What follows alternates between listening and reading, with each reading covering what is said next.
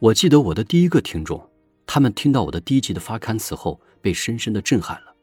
他们想到了自己的生活以及自己的爱情往事，他们说要把他们的爱情故事告诉我，要在节目中通过我的声音讲出来，这是他们的心愿，更是因为节目带给他们的那份真诚和触动。在昨天的我的一期节目中，我的第一个听众叶亚川女士给我留言，简短的讲述了她心中的爱情过往。她说。老公是她的初恋男友，我们已经结婚九年有余。老公是一个比我小但却很有担当的男人。九年的朝夕相处，九年的风风雨雨，九年的坚持守候，是他在我生命攸关的时候给了我一个家，让我挺过了一个又一个生死关。九年的相濡以沫啊，不是一两句话就能说清楚的。所以想把我们的经历分享给你，墨玉老师。那么。今天我也特意请他们来我的爱情酒吧，他们是一对盲人的夫妇。叶亚川女士呢，也是一位名人，是铁岭市学雷锋先进个人，道德模范，又曾经是一名运动员，曾经入选参加过2008年北京残奥会，同时又是一位中医理疗师，在当地也是很有名气的，也多次被媒体采访过。下面我们有请叶亚川和她的老公和听众打个招呼吧。请他们来谈谈他们感人的真爱故事。你好，呃，魔芋老师好，嗯，魔芋老师好，你好，你好，呃，亚川，您的声音还是比较男生化啊。是的，这个我也是很尴尬的，所以我跟丽英在认识之初的时候，因为我们是网友嘛，在 YY 上相识。那么，呃，首先来讲，两个人都是盲人嘛，其次这个声音也是。把我害得很惨啊！他以为我是个男孩子，叫了我半个月的兄弟呢。哦，当初是你们俩在网上认识的，然后呢，他把你当成兄弟了。因为你这个声音，就我来听的话呢，我也听着像个男生，确实让我会觉得以为是一对同志情侣呢。其实不是啊，我们要更正一下，叶亚川确实是女士啊，这个。那我想问一下，这个谁呢？咱们的凤鸣。那么你当初跟亚川在相识的时候呢，你是不是把他当成兄弟了呢？嗯，这个 说实话是真这样的。我开始听到他的声音，就觉得他是一个，呃，没有变好声的小男生。哎呦，当时真的是叫他兄弟叫了很长时间，也没有人去纠正我。然后来，这个可能房间里面的人，呃，看不下去了吧？人家就说说那个，哎。嗯，这这这这这个不是一个男生啊！你别叫人兄弟了，人是个美女。我当时 直接就给噎住了，你知道吗？我不知道说啥了。那个那个谁啊？那个亚川呢？你本身也是一个名人，而且自己在这么年轻的时候呢，就已经呃，在你的这个领域里面啊，尤其是原来是当过运动员，后来呢又做这个中医理疗。中医理疗呢，你在当地还做的很有名气。那么现在呢？因为我们是请你们俩过来呢，是因为想听听你俩的故事。因为呃，在那个节目中你有留言过，你俩的这个感情故事呢，也是一定想让我分享出来，也想在节目中出现。所以呢，我想听听亚川你自己呢，给我讲讲你的这个爱情经历吧。刚好老公也在。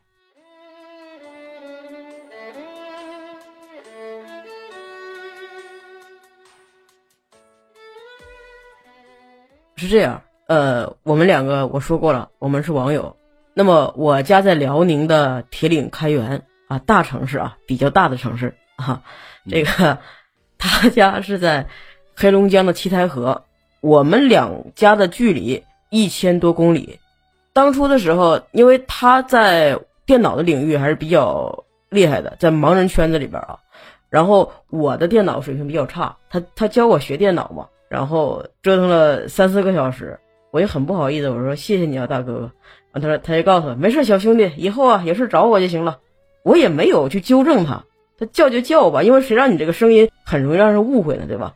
然后后来他知道我是个女孩子，他找我就不是很频了，就感觉也有一定的距离了。但是我们还是会像朋友一样去聊天，去谈心。嗯，我这个小男孩给我的感觉就是很上进，因为他是一个盲人，同时。他也是一个左脑发育不全的一个这么个人，但是他影响的是肢体神经啊，他没有影响到这个智力啊、智商啊。嗯。然后我就感觉他很坚强，但是嗯当时我的身体很不好，可以说是在死亡的边缘，因为我是一个血小板减少，就类似于那种接近白血病嘛。然后还有我的我的这个心脏也很不好，就算是我动了心，我拿什么去给人家幸福呢？所以我就一直把这个感情藏在心里。更何况我不知道这是不是喜欢，就是早上起来第一个想看到的就是他的 QQ 消息。后来我们聊了好久好久，至于说谁追的谁，哈哈，嗯，我有点记不清，应该是他提出来的。他问我，他说：“这个嗯如果我能给你一个家就好了。”当时我愣住了，我说：“你能给我一个家？”我说：“你知道你在说什么？你面对的是一个不知生死的病人，你给我一个家。”他说：“是啊。”他说：“我知道我自己能力不足，首先来讲是个盲人，其次呢，肢体呃又不是很灵活。但是如果如果我能给你一个家的话，那如果你没能战胜病魔，至少你有过一个完整的家。那嗯如果两个人在一起跟病魔斗争，如果你真的战胜了病魔的话，那你不是创造一个奇迹吗？是的，但是我很犹豫，因为我不相信我自己能活过来。当时那个时候，你知道，经常的发烧，然后经常的这个出流鼻血，啊，然后心脏也是很不好的状态。我说你凭什么要给我一个家，或者我凭什么要接受你给我一个家呢？因为不管怎么样，他是我承认他是个好男孩，但是我不想拖累他，但是我必须要承认，我骗不了自己的内心，我我承认我喜欢他，嗯但是我不敢下这个决心，因为我真的不敢拿自己去赌。如果一旦说我没能战胜病魔，我走了，那么他怎么办？他跟我结婚之后，他怎么办？他就是二婚，再找的话，他就是个二婚，而且他那么年轻，他比我小四岁。那那一年，呃，我我是他是二十，他二十三岁结婚吧？他跟我提出来的时候是二十一二岁那样吧？他很年轻的。你说如果我真的我答应他了，我这简直就对我来讲，这不是我的性格，我这是不负责任。嗯然后他就在这儿不能说死缠烂打吧，他说我会用我的实际行动让你看到这个网友不都是骗子。嗯然后他就每天给我发消息关心我。说实话，人心都是肉长的，嗯对吧？所以我投降了。我就想，如果既然这是老天赐给我的，嗯那我就接受吧。如果真的没能战胜病魔，那怪我命薄。但是如果我战胜了病魔的话，我想我会感激他一辈子。其实，在这之前的话呢，实际上你已经有病了，所以他后来认识你的时候呢，他其实是在知道你的这个病情的，对吗？是的，当时他自己是有打算的，其实他心里也明白，他也是一个医生，尽管他学的不是说中医诊脉，但他学他是中医推拿，但他也明白，像这种病康复的几率是微乎其微的。我想他应该也是有打算的。那当初那个谁呢，凤鸣呢，他自己做好这个心理准备的时候呢，他是怎么想的呢？这个说实话，我是咋想的呢？就是我在想，其实她怎么说呢，在我眼里边就是一个挺活泼的一个女孩子。当我知道她是一个女孩子之后，我开始不找她是为啥？就是不太好意思了，因为毕竟叫了好好几句大兄弟，我就觉得我有点不好意思了。但是之后的相处过程中呢，就觉得他非常的活泼，嗯，非常的这个开朗。然后后面我们熟悉起来之后，嗯，也听我们的这些网友还有他自己啊，才跟我说了他的这个身体的情况。说实话，当时我有点震惊了，真的很震惊。他已经是眼睛已经看不到了，你说这个已经老天怎么说呢？对他很不公平了，但是身体还是得了这种要命的病。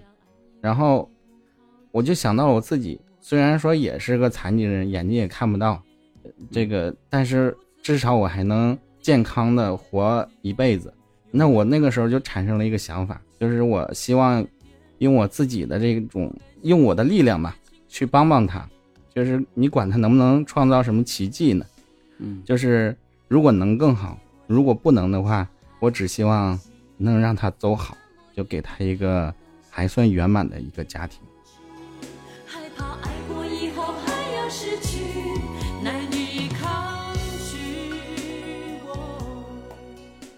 是这样，我最开始的时候啊，首先要说明一下，就是我们两个这个是开始的时候父母是不知道的，双方家长都不知道嘛。哦，然后对，因为两个人就是就是想说，行，那咱们就相试着相处一段时间。我说我会尽量把我真实的一面展现出来啊，因为网络和现实它毕竟是有区别的嘛。我看你能不能接受得了。然后我们说两个人都是把最真实的一面展现给彼此。然后后来家长就发现说你恋爱了。我说为什么？我妈妈说，你看你饭都吃的很多了，而且你每次都会守在电脑旁，你平时最不喜欢的就是电脑。我就承认了，我说是的。然后我就一五一十的跟妈妈实话实说了。嗯我父亲也知道，但是我老爹这个人吧，他是一个老好人，他好不说坏不说，他总说一句话：爸爸就是希望你幸福，你只要幸福就好。我妈妈呢就想说，网友啊，上当了怎么办？现在网络骗子多多呀，你想好了吗？绝对不行。他的家长也是这样的反对。我们首先说就想说，那咱们既然想在一起，就得团结起来，得说服爸妈，对对对，对吧？双方的爸爸想的都很开，但是双方的妈妈想的比较窄。嗯你看现在的他们啊，现在的双方老人拿着手机呀、这跟手机比跟我都亲。但那个时候不是这样的呀。然后我们就说服爸妈，说服爸妈之后，然后我们就先领了结婚证，因为我的身体不允许承受婚礼的折磨，哈，那种折腾真的是折腾啊。然后是先领结婚证，然后第二年去结的婚。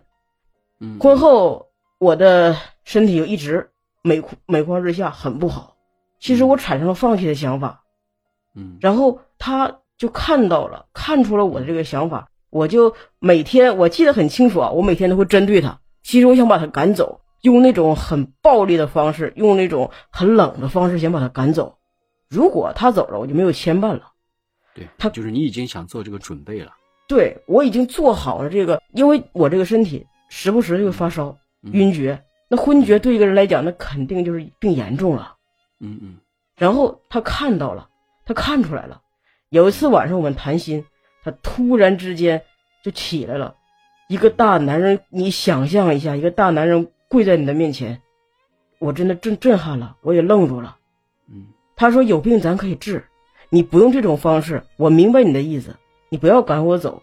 如果我走了，你自己一个人，你肯定不会去面对病情的。”当时我真的愣住，我说：“你起来呀、一个大男人，你你想象一下，男儿膝下有黄金呢，我有什么资格去接受一个男人的跪呢？嗯所以我再次妥协了，然后采取的是那种中药的方式，然后吃了三四年的中药吧，算是嗯基本上完全康复了。那真的恭喜你，真的特别特别好，特别棒。他希望能够对你来讲，只要你去努力，只要有一丝希望，就一定要去努力。那我觉得当初你也是非常感动，对吗？是的，我挺感动的。现在想想，觉得挺心酸的。说真的，觉得对他来讲，他是一个自尊心非常强的男人。你如果跟他跟他相处时间长了，你绝对会看得出来，他就是一个自尊心非常强的一个男人。但他不是大男子主义还。然后今天更让我感动的是，我跟我的姐姐，就是呃嗯景富明的姐姐吧，你叫大姑姐，我们东北这边。嗯我们聊天，然后我婆婆也在，嗯我们聊天嘛，然后无意中我姐就说到说，雅川呐、你知不知道，一六年和一七年的时候，嗯他给我发过一封文件，用这个 Word 文档啊编辑的一个文件，用 QQ 给我发过来的。嗯那么这个文件，我问他是什么，他不告诉我，他用这个压缩软件，啊给加密了，然后压缩起来了。嗯我打不开，但是他只跟我说，他说，呃，你要相信你弟弟，弟弟是爱你们的，爱着爸妈的。如果有一天嗯我不幸了，我希望你能替我照顾咱爸妈。当时他姐姐姐就比较就愣住了，说怎么了？到底发生什么事儿了？他说没有，他说你相信我是爱你们的。嗯后来我问他什么时候，他就跟我说这个时间，这个时间正是我病最重的时候。那后来我我们就聊天，晚上啊我跟我老公就聊天，我说你跟我说实话，那到底是什么？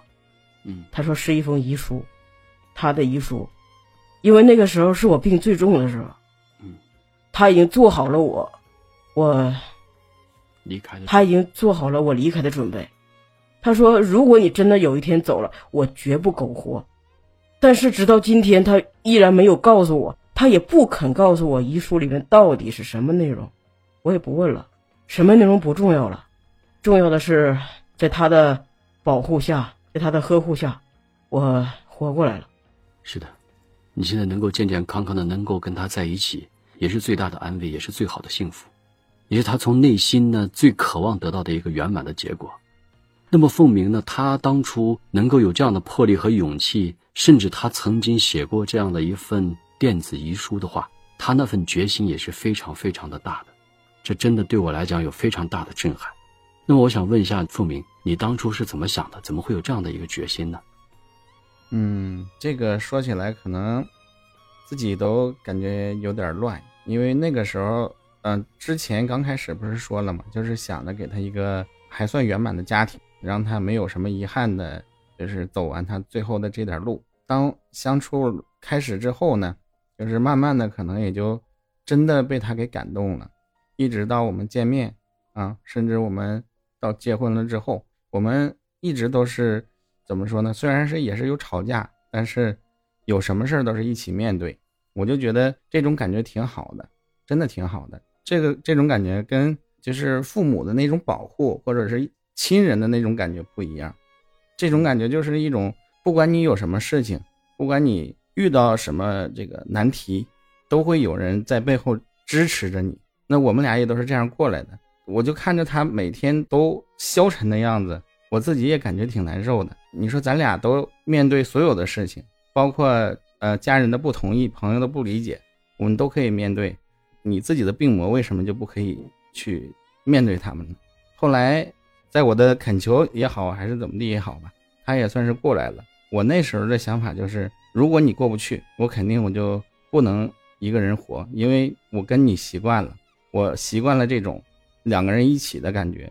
我不知道别人对爱情是怎么看的，我就觉得两个人相爱，那一定就是心往一处想，劲儿往一处使。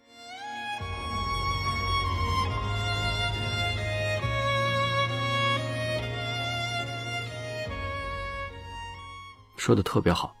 那亚川呢？那你自己经历过这么多年之后呢？那种磕磕绊绊，以及到这么多年的这种风雨无阻的走过来，这么九年的历程，你自己最想对老公说的是什么呢？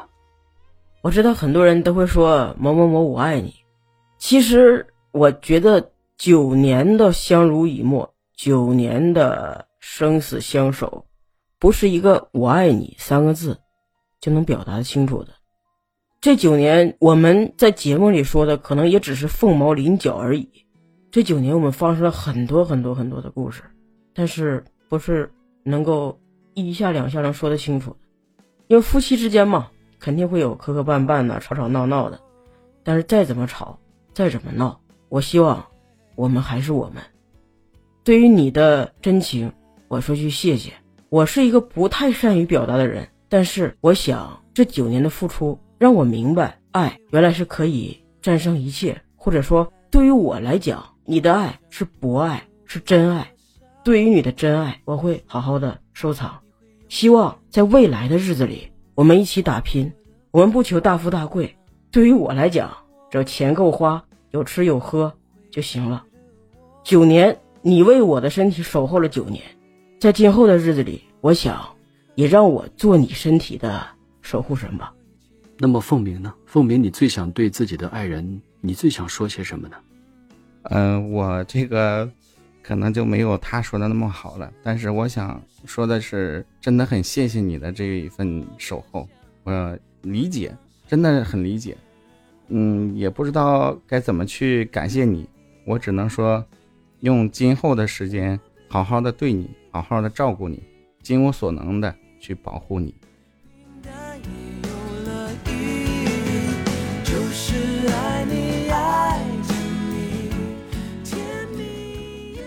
还有就是，你一直有写日记的习惯，他把这个日记取名叫《爱情日记》。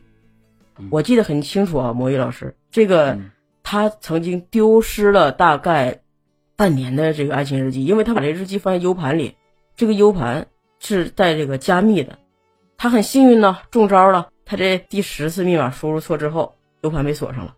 但是那天他哭了，哭的好伤心呐、我真的很少看到他会一个男人会这样的伤心。嗯所以他对这个日记的感情很深，因为里面记录的是我们每天生活的点点滴滴。他已经坚持四年了。我想说的是，虽然说你的日记丢了半年，但是我们的生活不只是一个半年、两个半年，在未来的日子里，我们可以继续的记录，会有更精彩的生活日记，会有更丰富的爱情日记等着我们去记录呢。所以，我想你坚持下来，也不要再难过了。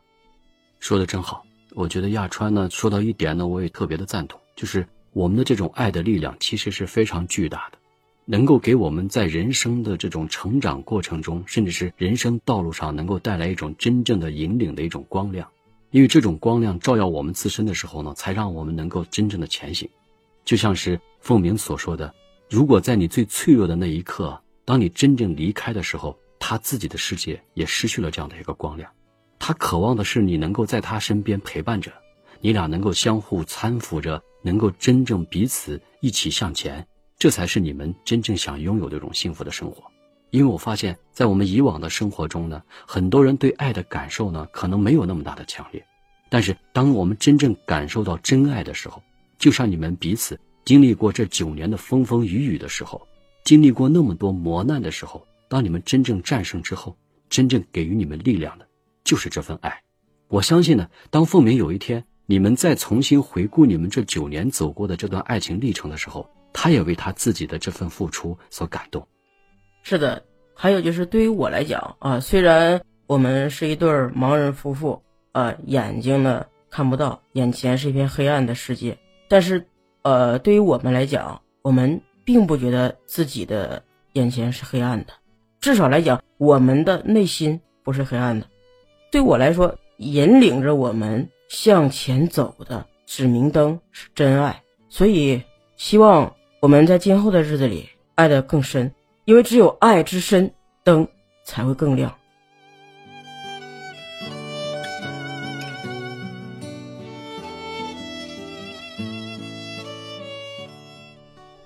那像你们在生活中的点点滴滴中呢，能不能给我谈一谈你们彼此之间最有趣的一些事情，或者是让人觉得很开心？看看你们能不能聊一聊这个话题。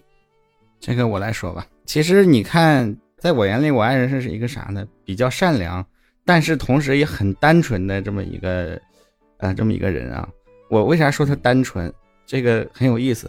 你看他这个，听他现在说话也很成熟。但是我告诉你，他是一个什么样的人？就是我们坐在火车上，他是那种谁给他吃的，他都会吃了的那种人。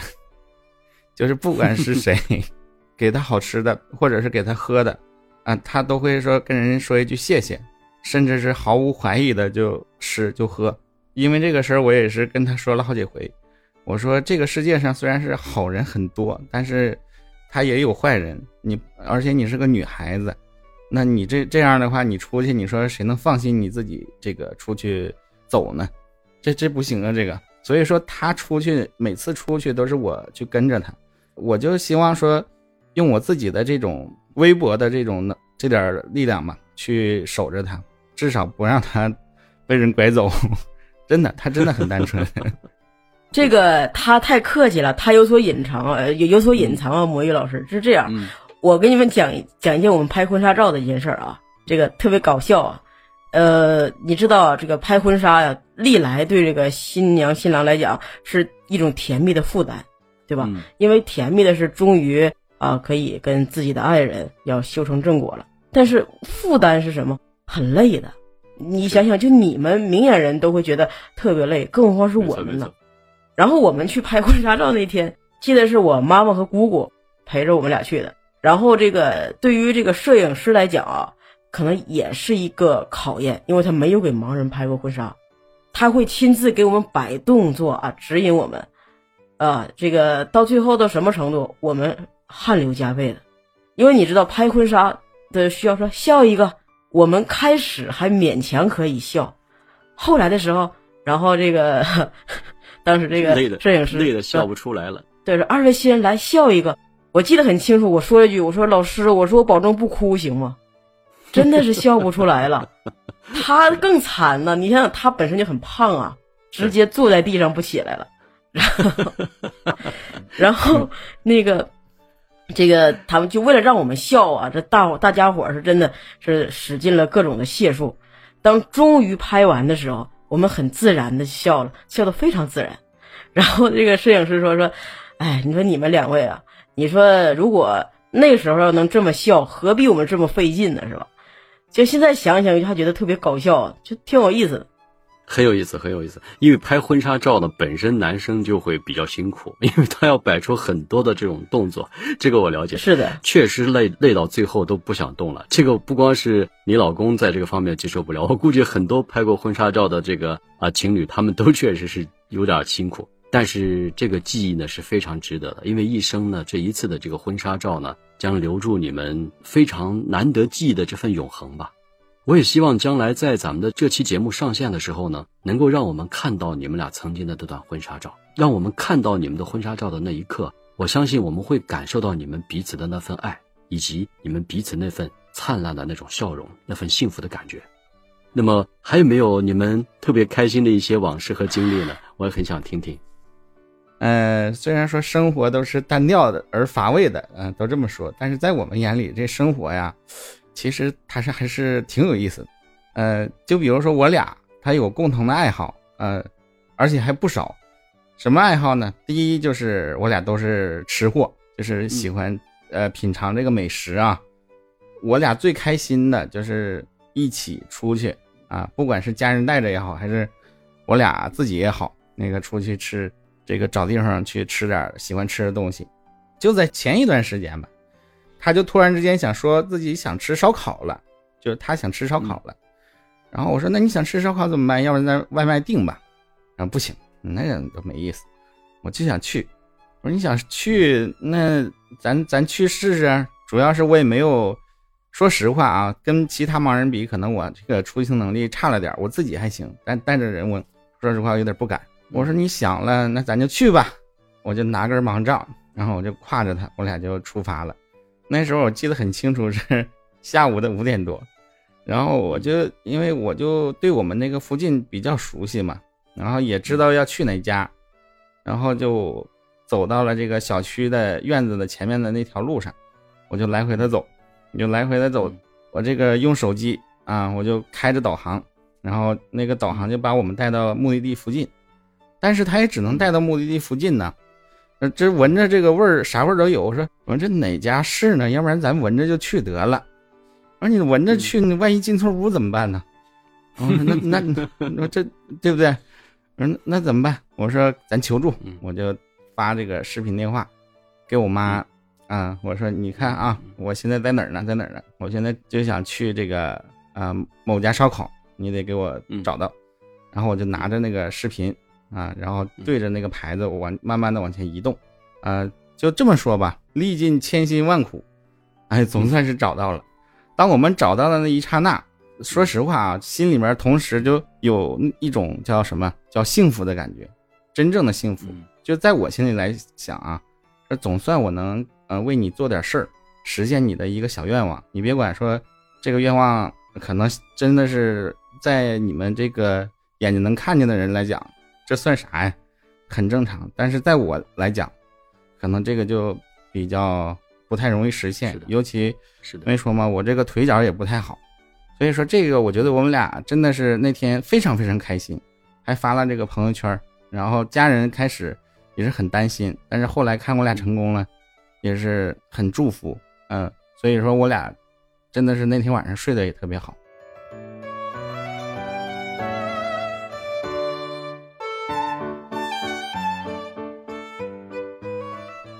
其实对我来讲，每天生活每天都是很美好的，但是我最开心的就是捉弄他。他是一个呃音频后期的制作人，他喜欢做恐怖故事，知道吧？但是晚上你知道他做恐怖故事的时候，他最怕的是什么？最怕的是后边有人。是，我就会在他做的最关键的时候，我悄悄去碰他一下。或者拍他一下，你就看他从凳子上弹起来，那个你想你想象一下，一个两百二十斤的胖子从凳子上一下弹起来，好高，然后扑通一下坐在凳子上，那种感觉特别好玩的。我就喜欢这么捉弄他，所以后来他在做这个恐对，后来他在做恐怖故事的时候，他先提前跟我说清楚，说你不要碰我啊，你如果不想第二天收到你老公的尸首，你就不要碰我，我会被吓死的。这个很有意思，这个很有意思，这个太有意思了。那么特别特别感谢你们俩能够做客咱们的爱情酒吧。我也知道了当初为什么你老公能够在你最脆弱的时候呢，想留下了那一份电子遗书，因为他知道，如果在他的人生中，如果没有了这份光亮，没有了这份指引，没有了这盏明灯，他很难再走下去。你俩的这份感情呢，对我都是一个非常强烈的震撼，真的，因为你们生活比我们更艰难，你们所碰到的困难和痛苦呢，比我们会更多，而你们这份爱的力量呢，也比我们更强大。我相信呀、在未来的时光里面，你们俩的路会越走越好，爱也会越来越深。我也相信，在未来的彼此的心中，永远都有那颗被点亮的明灯，照亮着你们人生未来之路。因为这份爱的指引呢，给了你们彼此一种无限的力量。这份爱的力量呢，是我们人生中最不可缺少的。那么，再次感谢我们的雅川和凤鸣参加我的这次爱情酒吧的录制。我们还有机会呢，再次请你们做客我们的爱情酒吧。再次感谢两位。谢谢，再见。啊，谢谢，再见。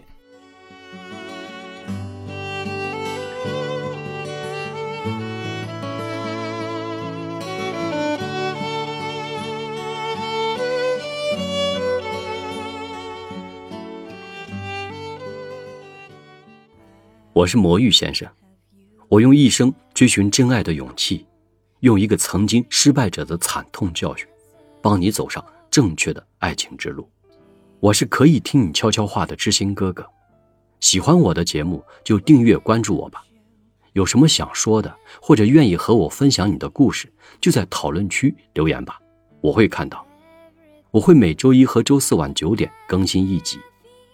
我愿意用我的声音陪伴着你。让你的心不再孤单，我们一起成长，来吧，相约爱情酒吧，下期见。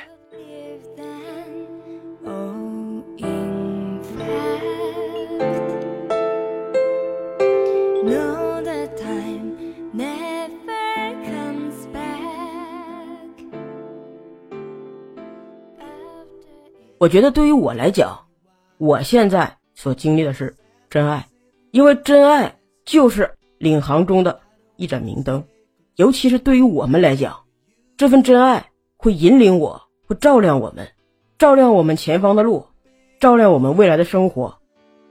I should try to forget, but there is something left in my head. 我觉得他给我带来的力量，就是说对以后的这种生活比较自信，很自信，应该说啊，因为我碰到他之前是属于那种，嗯，活一天算一天的那种，虽然说也是，然后也在工作，但是就是那种活一天算一天。但是我们经历了这么多之后，现在我的改变很大，我就觉得我的每一天都是不一样的，每一天都有新鲜的挑战，都有新鲜的东西去让我探索，让我学习。这个我觉得就是他给我的这份爱，带领着我一直向前。我也会靠着这这个爱的力量啊，一直的走下去，不会回头。